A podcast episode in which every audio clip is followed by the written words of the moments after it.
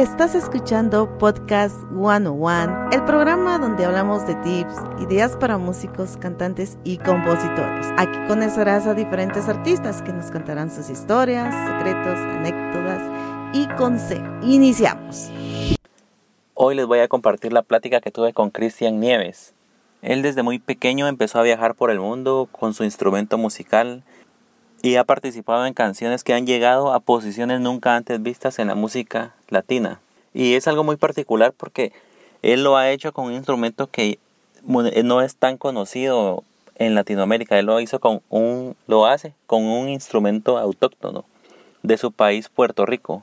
Y nos demuestra que cuando algo te gusta y tienes pasión por un instrumento, no necesariamente tiene que ser un instrumento conocido o que todas las personas lo toquen o que hayan academias que lo enseñen, sino que si te gusta ese instrumento, él nos demuestra que se puede llegar muy lejos. Así que Cristian Nieves, pues muchas gracias por este tiempo que tuviste para contarnos tu historia y por dar estos consejos para los músicos. Saludos a ti, saludos a tu familia, hasta allá a Puerto Rico.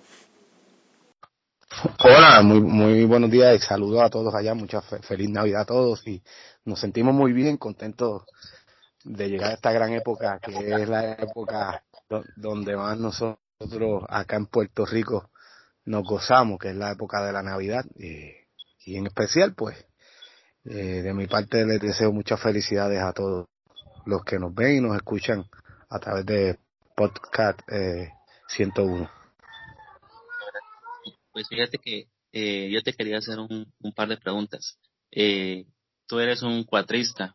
Si nos puedes explicar qué es, eh, cuál es ese instrumento, ya que en algunos países de Latinoamérica pues no están conocidos. Nos puedes dar una introducción para que la gente pues comprenda que, cuál es ese instrumento. Bueno, este, bueno, el cuatro puertorriqueño es el instrumento nacional de acá de Puerto Rico eh, si hablamos un poco de la historia, pues el cuatro es, como quien dice, hijo de lo que es la guitarra española, al igual que el laúd y la bandurria. Eh, a la conquista de los españoles al Caribe, eh, al traernos todos estos instrumentos, pues la mezcla de lo que es el jíbaro puertorriqueño, que es la mezcla del español, africano y, el aborigen, que es el, el, el taíno, conocido como los indios taínos aquí en Puerto Rico, eh, eh, eh, nace la mezcla de lo que es el jíbaro puertorriqueño, que es nuestra mezcla, y a, través de los años y a través de los siglos, pues el, el jíbaro se da la tarea de inventar sus propios instrumentos musicales ya porque para esa época pues no tenían el dinero para comprar una guitarra, una bandurria o un laúd. Eh, pues nace este instrumento que es el cuatro puertorriqueño, al igual que nace el tiple y nace la bordonúa. Son instrumentos, eh, instrumentos oriundos de aquí, de este país, eh, con diferentes tonalidades. Eh, son cuerdas de acero y a la misma vez son diferentes afinaciones eh, claro, a través de los años ha ido evolucionando el instrumento. Le llaman cuatro puertorriqueños porque ante, en años ancestrales, pues los el instrumento era cuatro cuerdas sencillas. Eh, para eso, para ese año de 1600, 1700 se habla de que el cuatro era bien parecido a lo que nosotros llamamos el tiple que era el cuatro antiguo. Cuando hablo tiple, ya, ya el tiple puertorriqueño ya es un tiple, es un instrumento eh, que a través de su forma y sus cuatro cuerdas sencillas era lo más lo más parecido a, a lo que es el cuatro hoy día. ¿Qué pasa? en el 1850 nos habla un poco la historia de que el instrumento del cuatro puertorriqueño se le añade una quinta cuerda. En este, en, cuando hablamos quinta cuerda, pues es una, una cuerda más, con el sonido más grueso. No sonido agudo, sino un sonido más grueso. Que lo que hace es redondear el registro musical del cuatro. Ya dejándonos llevar como al estilo de, del laúd, que son 12 dobles, serían seis pares de cuerdas, pero en el cuatro puertorriqueño serían cinco pares, eh, afinadas desde la primera cuerda que es sol, re, la, mi y si. Esa es la tonalidad de la primera cuerda hasta la quinta. Y estamos hablando de cinco pares, serían diez cuerdas. Eh, han pasado tantos años y se han hablado de que existieron un montón de afinación, afinaciones diferentes del instrumento, pero claro, es como todos los instrumentos obtienen una evolución a través del camino y a través de la historia. Y, y te digo la verdad, es bien parecido en Europa, es bien parecido a lo que es el laúd. Eh, a través de su forma de afinación, ¿verdad? Es bien parecida. Eh, pero es un instrumento bien versátil porque pues yo te puedo decir que el instrumento puede también, eh, yo puedo interpretar melodías a la tonalidad de lo que es una mandolina, al igual que a la tonalidad de lo que es, de lo que es un laúd y una bandurria. Tiene, puedo decir que puedes recorrer esos tres registros musicales que, pues, que los tenemos a través de todos estos instrumentos que, que, que nacen en Europa y en Arabia. ¿Y cuándo fue que ya te interesó comenzar a tocarlo o te interesaste por la música? ¿En qué momento de tu vida fue? Bueno, eh, te puedo decir que soy dichoso. Eh, mi, mi padre y mi, y mi maestro, mi mentor, Modesto Nieves, eh, fue desde que tengo uso de razón, eh, desde que estaba en el vientre de mi madre, pues ya mi padre le tocaba piezas en, la, en, el cuatro y la guitarra.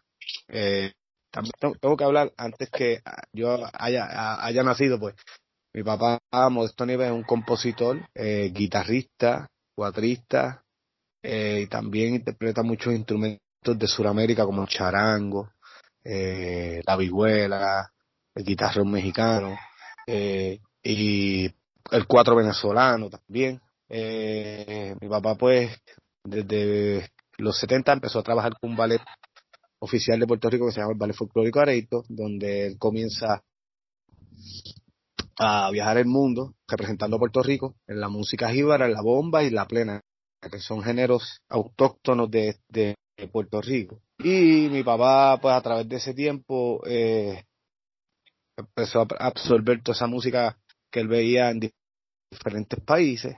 Y cuando yo nazco en el 1981, pues mi papá siempre me tocaba el instrumento mientras yo estaba en el vientre de mi madre.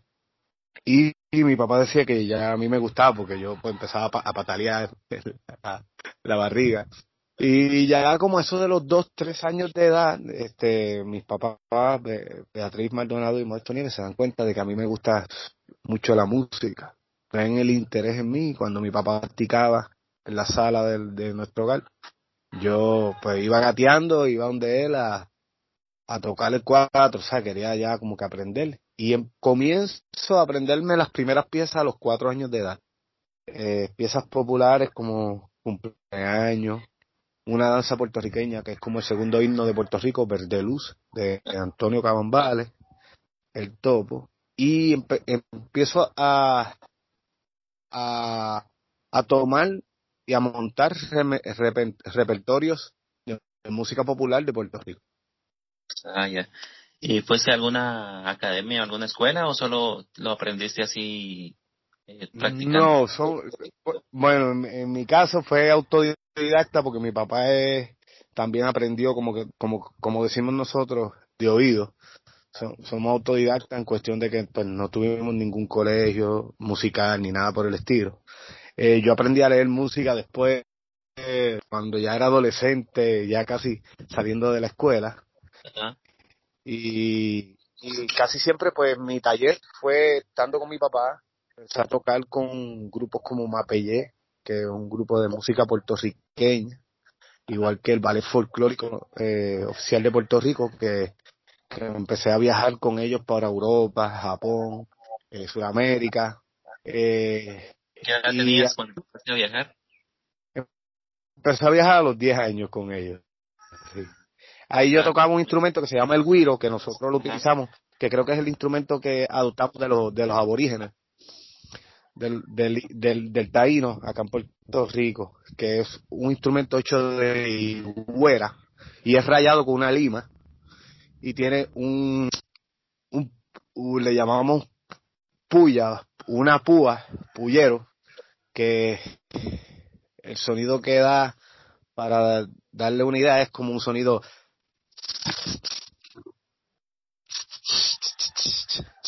Claro, pero es un instrumento de higuera, rayado bien, bien fino, con una, una lima, y tiene una, una, una puya que le llamamos nosotros, varillero, conocido también, eh, que es, es un pedazo de madera para tú, ¿sabes?, cogerlo con la mano, y tiene cuerdas, se utilizan varillitas bien finitas de cuerdas de piano y eso, y van introducidas a la madera, y eso lo que hace es que da el sonido de, como un tipo de maraca, pero claro, no es redonda ni nada, sino es que es un instrumento que tienes que tocar el guiro, a, eh, acá, ¿sabes? Como tocar las varillas con el guiro y, dar ese sonido de...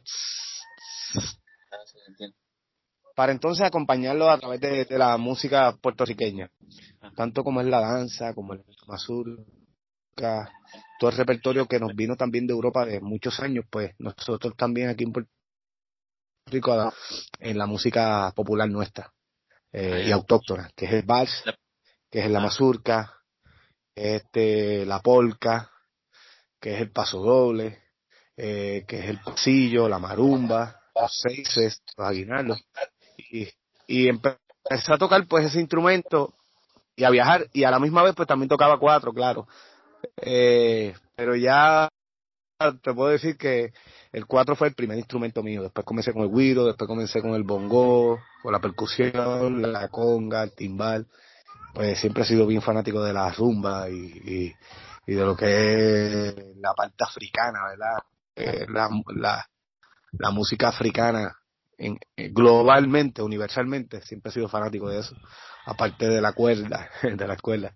Y pues así fui a través de ese tiempo y empecé a conocer toda esa música que también ya mi papá me traía a mi casa desde que él daba esos viajes y empecé a verlo en vivo. Cuando me acuerdo la primera vez que fui a un viaje a Holanda con el Ballet Folklore y vi y vi un oud de, de, de Arabia. Creo que era un grupo de creo que era un grupo de Irán y me impresionó más, lo había visto en revistas y eso, pero nunca lo había visto así en vivo y tocándolo por un, un virtuoso de allá del país, de Irán. Y eso son cosas que uno se le queda en la mente y, y sabes de dónde es que viene tu cultura, de dónde es que viene tu música, cuál es la raíz de todas esas, de todos esos ancestros, ¿verdad? Ajá. Y, y, y cómo, y cómo la música de nosotros en Puerto Rico es, bien parecida a lo que toda esa gente nos dejó, ¿verdad? Todo lo, lo que es, también el flamenco, ¿verdad? siempre he sido fanático del flamenco, de la sevillana, eh, del jazz, del latin jazz, eh, también he sido fanático del rock, no lo puedo negar, eh, y de todo, cualquier vertiente, cualquier vertiente musical que nos amarre, siempre he visto la música, sí, siempre he visto siempre he visto la música generalmente, universalmente he sido fanática de todo lo que veo, me encanta, o sea, aprendo muchas cosas y, y digo que cada, cada estilo es un mundo, es un, es un universo, punto. Cada género musical es un universo que, pues uno se muere, nunca llegas a entender ni una cuarta parte de lo que es todo eso, pero, pero sabes de que vienes de esa raíz y por eso es que te llena. Y fíjate que estaba viendo eh, que has, bueno, aparte de todo lo que ya me, me contaste, eh, ya en, en, grabaciones, por ejemplo, en la grabación del concierto de Ricky Martin, no sé si nos puedes contar una anécdota de cómo fue que llegaste a, a poder estar ahí, si, cómo te contactaron, o si hiciste alguna audición, cómo fue. Sí, eh, te voy a contar. Yo comencé con una banda de rock que tenía acá en Puerto Rico, se llama Puerto Raíces, se llamaba Puerto Raíces, y yo, eh, junto a mi hermana Mónica Nieves, que era la cantante, quise integrar el cuatro con pedales eléctricos, que coge un, cuatro puertorriqueño y añadirle lo que era una distorsión, guagua, chorus, flanger y todos esos tipos de efectos electrónicos, pero eh, utilizándolos en, en, mi grupo. Y en ese grupo Puerto Raíces lo que hacíamos era fusionar lo que era la bomba, la plena y la música típica puertorriqueña, que son los géneros que, que nos identifican a nosotros como pueblo. Y quisimos hacer esa, esa fusión de lo que era la bomba, la plena y la música jíbara con el cuatro y sus efectos y eso llamó mucho la atención porque uno de los primeros productores que ya estaba a nivel mundial trabajando con Ricky Martin y muchos de los artistas del ambiente acá en las Américas era el, eh, eh, también hermano de acá de Puerto Rico, Tommy Torres.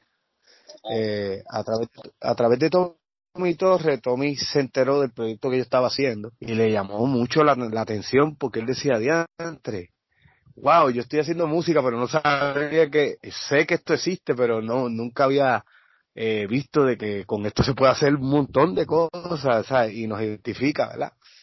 Y Tommy, desde esa vez, ese, se quedó, mano, con eso en la mente. Y, y cuando me toca esta oportunidad es que él, él estaba produciendo un disco a Ricky Martin, que iba a ser en vivo. Eh, en este caso era eh, Ricky Martin Unplugged, que fue en el 2006.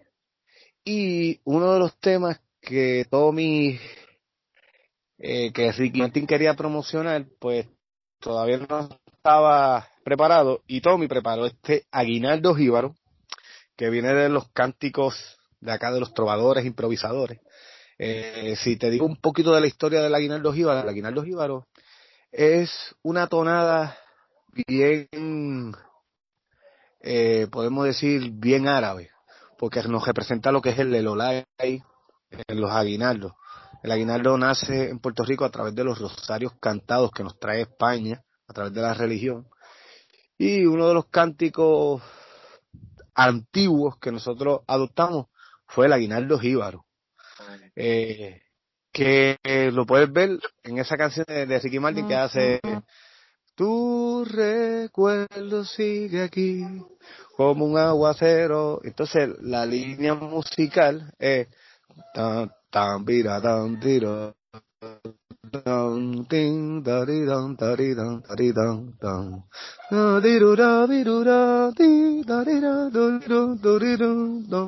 y Tommy quiso hacer una letra a través de ese círculo eh, eh, armónico que era el aguinaldo y a Ricky Martin le encantó muchísimo, entonces, pues claro, le dio su toque eh, y su experiencia. Eh, eh, Tommy le, le brindó ¿verdad? ese ese eh, eh, ese sonido especial. Y a Ricky Martin le encantó. Y pues al, al, al unirnos con la banda pues hizo de que ese número fuese un éxito en, en el mundo. Claro también tengo que recalcar la presencia de la cantante de allá de Málaga, Mari, la de Chambao, Mari, que, que estuvo con nosotros ahí cantando una en, en esa canción también.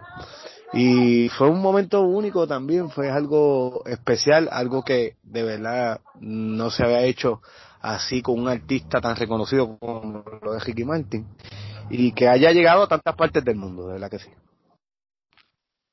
Y fíjate que, bueno, hay un montón de canciones que si te pregunto por cada una, creo que vamos a pasar aquí todo el fin de semana. Pero específicamente también te quiero preguntar sobre, igual una anécdota de, de la canción Despacito, la famosa canción que hasta ya la escucharon en, en, la Estación Espacial de la NASA. Que me cuentes cómo, cómo fue que llegaste a, a tocar ahí y tu, y tu anécdota y tu experiencia. Wow, increíble. Yo, de verdad, eh, uno, uno trabaja muchas cosas musicales, ¿viste? Durante toda tu vida y, y saber que esa canción haya trascendido tanto a uno, de verdad que es un orgullo patrio, un orgullo eh, musical increíble para mí. En mi, en mi opinión, es algo, creo que, que se rompieron muchas barreras en la música, pues también es bien difícil. Nosotros los latinos, pues, culturalmente estamos bien reconocidos en cuestión de la música, específicamente en Puerto Rico. Eh, dicen que somos un trampolín para muchos artistas, ¿verdad? Pero al tú saber de que tú haces un tema con boricua, colombiano, eh, y ser parte de ese evento y de ese momento fue algo especial. Bueno, lo más grande puede ser, aparte de todos los éxitos que he hecho, llegar a, tan, a, tanta, a tantos corazones y a llegar a tantas culturas, de que esa canción haya llegado, ¿verdad? Eh, a un nivel tan, tan amplio, tan grande. Este, ahí de verdad el que fue culpable de que eso sucediera fue eh, Luis Fonsi.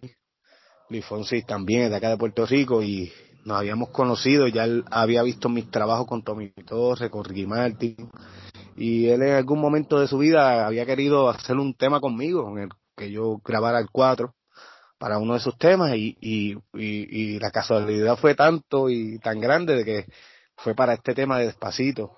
Incluso, pues el tema se, se hace bien famoso porque que comienza la canción soy yo.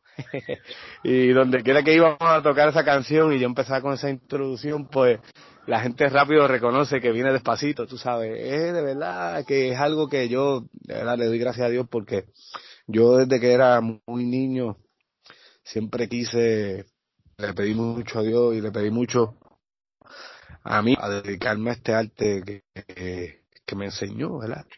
A que el instrumento de Puerto Rico estuviese en grandes plataformas musicales. Tú sabes, eh, aparte de lo que uno, de lo, de, lo que te he contado en mi vida, que estuve con bailes folclóricos, con grupos puertorriqueños representando nuestra música, pero hacerlo y ver, ¿verdad? Que llega a, tantos países, de verdad que, eso fue, algo grandísimo, bueno, eh, algo tremendo en mi vida, algo tremendo para nuestra cultura y para para nuestra música también, para el instrumento del cuatro puertorriqueño. Ah, y también fíjate que estaba viendo que tienes algunas, algunos eh, discos personales. Eh, cuéntame un poco de, de esos discos tuyos. Sí, yo a través de, de, de iTunes.com pueden conseguir la discografía mía, Cristian Nieves. Ahí tengo algunas de las producciones que yo he trabajado durante estos años. Eh, tengo un disco instrumental que se llama Cristian Nieves, Mi Monte, eh, que es un disco que quise incursionar cuatro en diferentes géneros musicales, en el jazz, en el blues, en el seis puertorriqueño, en la, en la bulería y lo que es la rumba flamenca, que nos viene, que es morística, claro, de los moros, pero viene la, de la descendencia española eh, un tema que hice una bomba también. Eh, tengo otro tema que hice un vals de mi padre, de la autoridad de mi padre, Modesto Nieves. Hice un tema que se llama Expreso para Cristian, eh, de un gran amigo y con poblano también, de mi pueblo naranjito, Ediberto López. Y un tema también que, que trabajé, que fue una guaracha que ahí tuve grandes amigos, músicos internacionales que han trabajado con Eddie Palmieri, Tito Puente, y, eh, que fue Eric Figueroa, Anthony Carrillo, eh, Luisito Aquino, Jafi Torres. Wow, un, sinfín de músicos que estuvieron con conmigo en esta producción especial que hice. Y, y un disco que le encantó mucho. También grabé un tema que fue un reggaetón. Claro, quise hacer un tema que se llama Para que respete para que respete, que se, que, que se titula así. Y quise también, ahí estuvo uno de los grandes amigos virtuosos del saxofón y un músico increíble, el Galabrán, que también estuvo con Calle 13 trabajando a Atrévete y de los temas.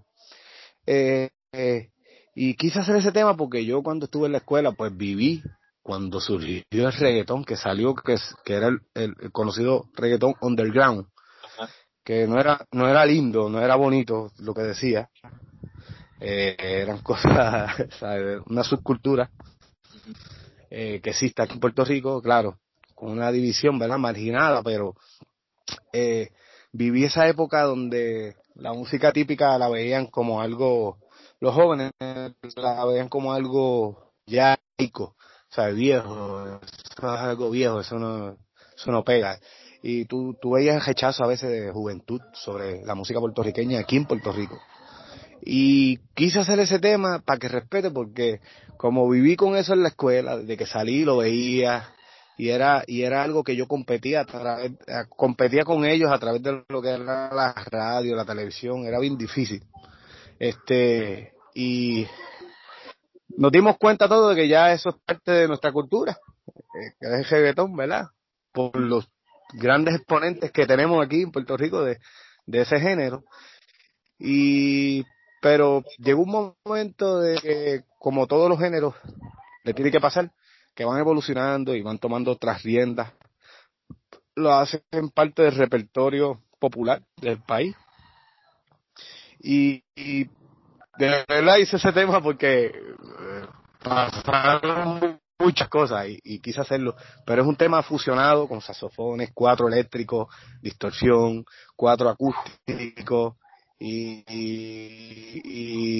y, un tema que a la gente le encanta instrumental, un reggaetón instrumental con, con todas esas influencias árabes, que es también donde viene, ¿verdad? La, raíz musical de, de lo que somos nosotros también. Eh, pero vi un trabajo que a la gente le gustó mucho, le agradó mucho y a mí, de verdad, eh, me fue muy bien con ese trabajo. Ah, ya. Entonces, vamos a recomendar a todos los que estén escuchando que vayan a buscar este disco que se oye bien, bien interesante.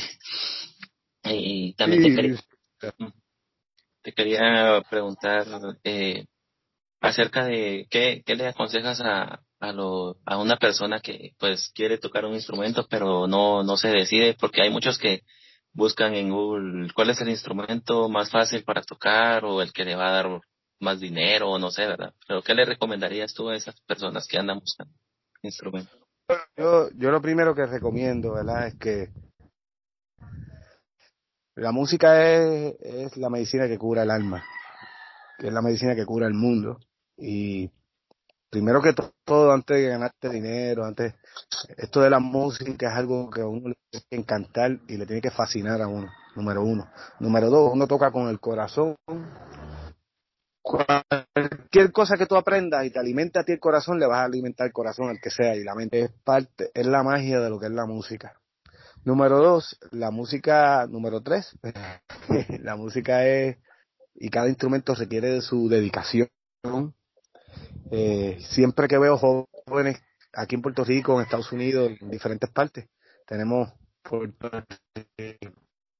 pequeños en diferentes encuentro a veces y, cuando me lo encuentro le digo, mira, estoy empezando a practicar instrumentos o la guitarra o la batería. Yo siempre lo que le digo es que, que se conecten, que conozcan el instrumento, que practiquen, que no, que escuchen cualquier tipo de música, eh, cualquier género musical de diferentes países, que es lo que también te nutre a ti como, como músico y conoces de la historia de la música también. Eh, le digo a los jóvenes que están empezando el instrumento que practiquen, que le den, que le brinden su corazón y su cuerpo, su mente, trabajen sobre él y practiquen mucho, que a poco uno va llegando a las, a las metas que uno se propone. Eh, como dije, hay que practicar mucho para uno pues poder llegar a la cima, como todo, como lo es el deporte, como lo es cualquier profesión.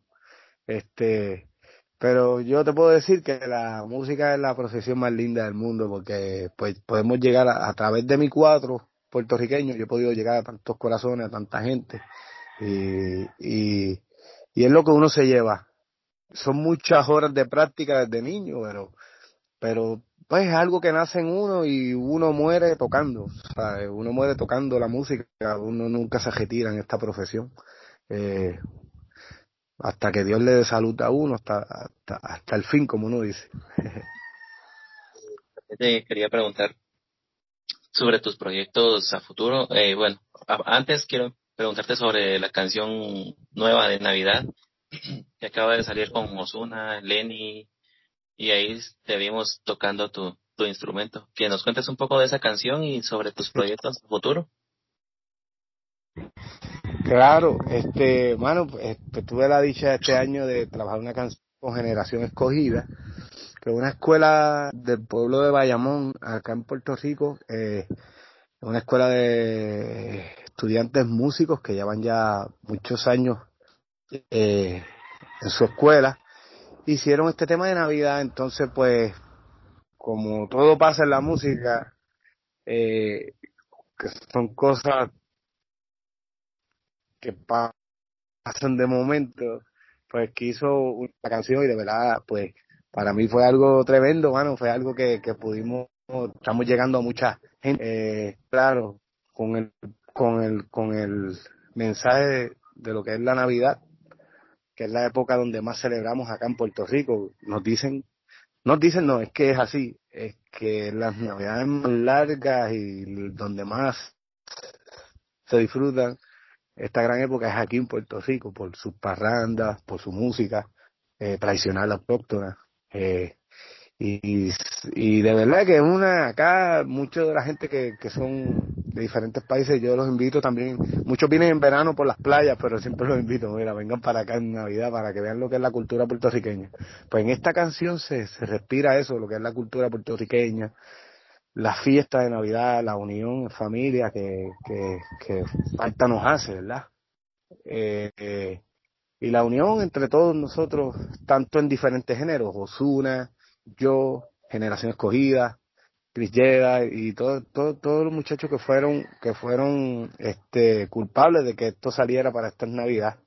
Eh, de verdad que para mí siempre es un honor cuando hago trabajos con, con la gente del género urbano y, y siempre nos conocemos, nos conocíamos así de nombre, pero no nos habíamos conocido en persona y, y es bonito porque se abren puertas y, y yo siempre he visto la música de esa manera, de que a través de los temas que uno eh, comparta, pues vamos llegando a otras masas y vamos también a la misma vez educando y llevando nuestra música, que es lo más importante. Ah, y sobre qué proyectos tienes a futuro, ¿tienes algún, algún otro disco, una canción en mente? Sí, ya estoy, bueno, estoy trabajando con mi, con la segunda parte de Mi Monte, Mi Monte parte 2, eh, Cristian Nieve, que viene ya este año, eh, si Dios quiere, estoy empezando a, a trabajar con eso. Estoy trabajando con un proyecto también de las eh, temas de la autoría de mi padre Modesto Nieves. Estamos grabando toda su música también con él, que es música instrumental. Como te dije ahorita, músicas como bass, mazurka, eh, pasodobles, guarachas, danzones, eh, foxtrot, eh, y muchos de esos géneros eh, que estoy trabajando, que son pues, composiciones de mi padre Modesto Nieve y queremos hacer un trabajo, claro, a través de esto pues va, va a ser un trabajo que va, a llegar a las universidades y colegios de música para que los niños que van creciendo en Puerto Rico y aprendiendo el cuatro eh, puertorriqueño sepan de todos estos estilos musicales que existen y de la, y de toda esa música que ha hecho mi padre Modesto Nieve también.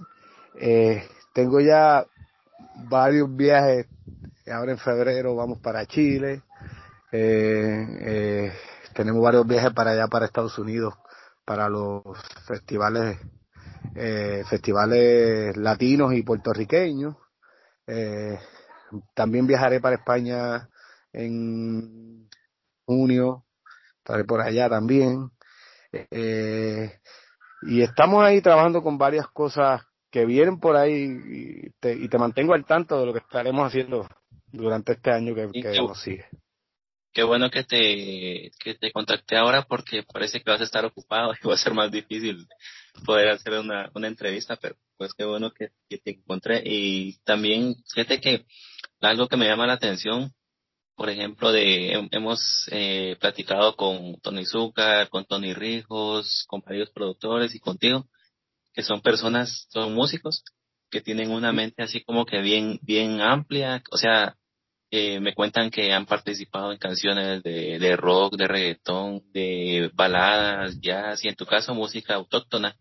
Eh, ¿Me puedes hacer un comentario acerca de, de, eso? Porque muchas veces se piensa que un músico solo se tiene que dedicar a un género en específico. ¿Pero qué me puedes decir sobre eso? Bueno, yo, pues, como te dije, una de mis metas desde que era niño era poder, poder incluir nuestro instrumento nacional en diferentes géneros musicales. Todo lo que se te presente es buenísimo. Eh, hay muchos géneros en el mundo que son que, son difíciles de entender si no tienes la preparación musical, tanto en la lectura, en el solfeo o tanto en el oído, en el desarrollo del oído, este, pues es parte De, de, del crecimiento de uno. Pero de verdad, para mí, cada vez que yo hago un trabajo de un género diferente, aprendo tantas cosas en ese momento. Uno sigue aprendiendo en la música. Tanto con los artistas y con, y con muchos productores que, que hacen unas cosas, wow, grandísimas musicalmente y, y siempre es un, es un honor grande y, y, es un y una gran enseñanza para mí, o sea, como músico, poder hacer diferentes géneros musicales eh, para cualquier artista o para cualquier concepto musical que esté trabajando cualquier productor. Gracias, pues gracias Cristian y te quería, para ir finalizando, te quería pedir unas palabras de despedida y si, me, y si nos puedes decir en qué en qué redes sociales te pueden encontrar para ver tu, tu trabajo y para mantener, mantenerse al tanto de, de dónde andas. Claro, mira, mi, página net nos pueden conseguir a través de cuatristacristiannieves.com cuatristacristiannieves.com a través de las redes sociales, eh, a través de Instagram, Cuatrista Cristian Nieves, a través de Facebook, Cristian Nieves, y a través de iTunes.com pueden conseguir mi música y mi discografía, Cristian Nieves. Ahí estamos a las órdenes, lo que necesiten, a toda la gente que nos escucha y nos ven. Eh, los invito a pasar unas navidades acá en Puerto Rico para que vean lo que es la parranda y lo que es nuestra música puertorriqueña. Muchas gracias, Cristian, y eh, siempre estamos ahí en contacto. Y gracias a ti, Mario, y de verdad muchas cosas buenas este año y que sigas haciendo mucha, sigas llevando esa educación musical que, que, te distingue a ti también como persona. Recuerda dejarnos 5 estrellas y tu comentario en iTunes y te estaremos saludando en los próximos episodios.